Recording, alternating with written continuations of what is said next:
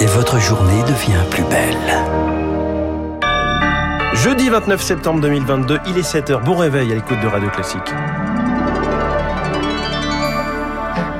La matinale de Radio Classique avec François Geffrier. Le gouvernement veut temporiser. La réforme des retraites voulue par l'exécutif ne sera pas votée avant début 2023. L'opposition affiche son refus dans la rue, journée de mobilisation contre l'allongement du temps de travail et pour la hausse des salaires. Et puis la PMA pour toutes à un an aujourd'hui. Bilan plus de demandes pour la plupart des femmes célibataires et donc plus d'attentes. Après ce journal, 7h10, le Royaume-Uni peut-il encore éviter la faillite? Ce sera l'édito de François Vidal. 7h15, les stars de l'écho, les patrons sommés par le gouvernement soutenir la réforme des retraites et de dire merci pour la baisse des impôts de production.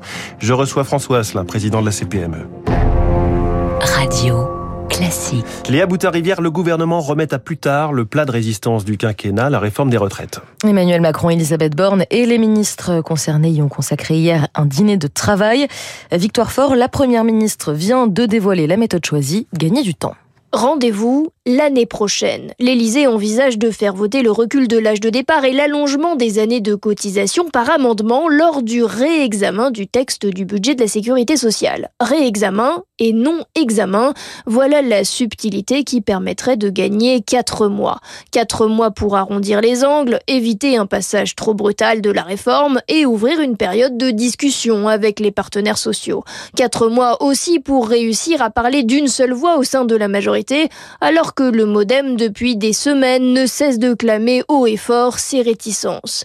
Mais en gagnant du temps, l'Élysée laisse aussi plus de place à l'opposition qui va aiguiser ses arguments, ficeler des contre-propositions et mobiliser le plus de Français possible contre la réforme. Une opposition qui se fait entendre dès aujourd'hui avec des grèves dans les transports et l'éducation ainsi que des manifestations.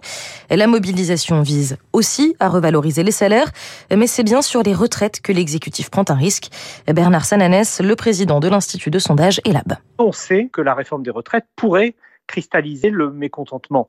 Beaucoup de choses se sont passées depuis la dernière tentative de réformer les retraites. La crise Covid, a changé plus largement le rapport au travail. Aujourd'hui, vous avez euh, une majorité très nette de Français qui vous disent non, on ne souhaite pas travailler plus longtemps. L'idée euh, d'allonger euh, l'âge légal, l'idée qu'il faudrait aller vite pour réformer les retraites, ces idées-là ne sont pas partagées, elles sont même plutôt rejetées. Donc, s'il y a risque pour l'exécutif, c'est plus du côté des retraites.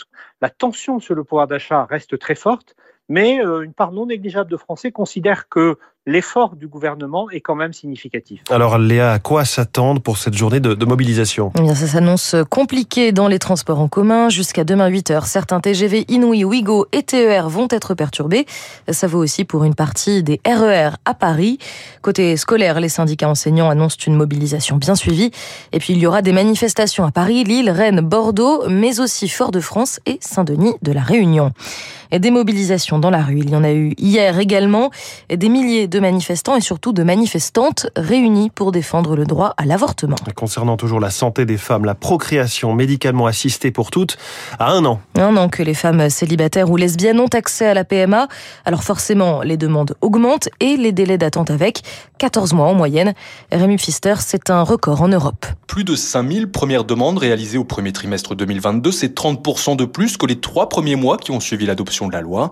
Et cela augmente de façon exponentielle. La moitié sont des femmes célibataires, selon le gynécologue Michael Grimbert, spécialiste de la fertilité. On savait qu'il y avait des femmes euh, homosexuelles qui en auraient, on avait à peu près estimé les besoins. Par contre, on est très très étonné par le, nombre de demandes de femmes célibataires. Et en fait, ça, aujourd'hui, on n'arrive pas à, leur donner satisfaction dans des délais qui soient corrects, puisqu'il faut en moyenne attendre un an, un an et demi pour, pour bénéficier d'un an de sperme. On, on, les prend au fil de l'eau, hein. il n'y a pas de hiérarchisation. C'est beaucoup, beaucoup de travail supplémentaire qui est arrivé d'un coup et pour lequel on l'a fait au tout début sans moyens. Les moyens sont arrivés au compte-gouttes et sans doute de manière pas suffisamment importante. Il faut être capable de, de mettre en place euh, tous les circuits pour permettre de recruter des donneurs. Il faut être capable de gérer toutes ces congélations de sperme de ces donneurs. Les centres de conservation manquent cruellement de gamètes, que ce soit de sperme ou d'ovocytes. Seulement 1500 hommes et 800 femmes donnent chaque année.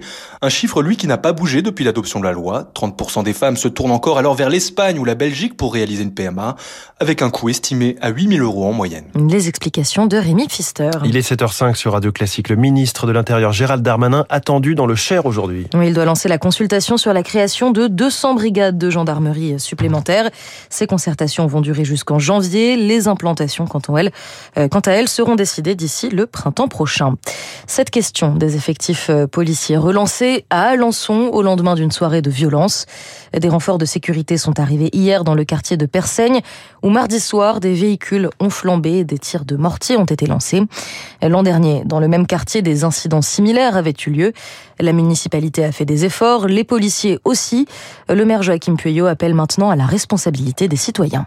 On a beaucoup investi dans ce quartier, dans le domaine culturel, dans le domaine sportif, dans le domaine également des services publics qui sont présents. Donc voilà, nous, on fait notre travail. Mais ensuite, il y a des questions qu'on doit se poser présence des forces de police, il faudra peut-être encore renforcer les effectifs, même s'il y a eu, je le reconnais, des efforts qui ont été effectués par le gouvernement. Il n'y a pas suffisamment de policiers, notamment en service de nuit. Il faut continuer ce travail. On ne peut pas accepter que des quartiers soient gangrénés par l'argent facile, par les trafics de stupéfiants. Les jeunes doivent être dans les collèges, dans les lycées, en formation professionnelle et pas à 2 heures du matin en train d'agresser les forces de police. Un propos recueilli par Marine Salaville. Merci Léa Boutin-Rivière. Prochain journal à 7h30 avec Charles Bonner. Dans un instant sur Radio Classique, l'édito de François Vidal sur la crise financière express au Royaume-Uni, soudain réduit au statut de pays émergent. Puis cette question, les conflits sont-ils en train de se développer dans les entreprises? François Asselin, président de la CPME, est ce matin la star de l'écho.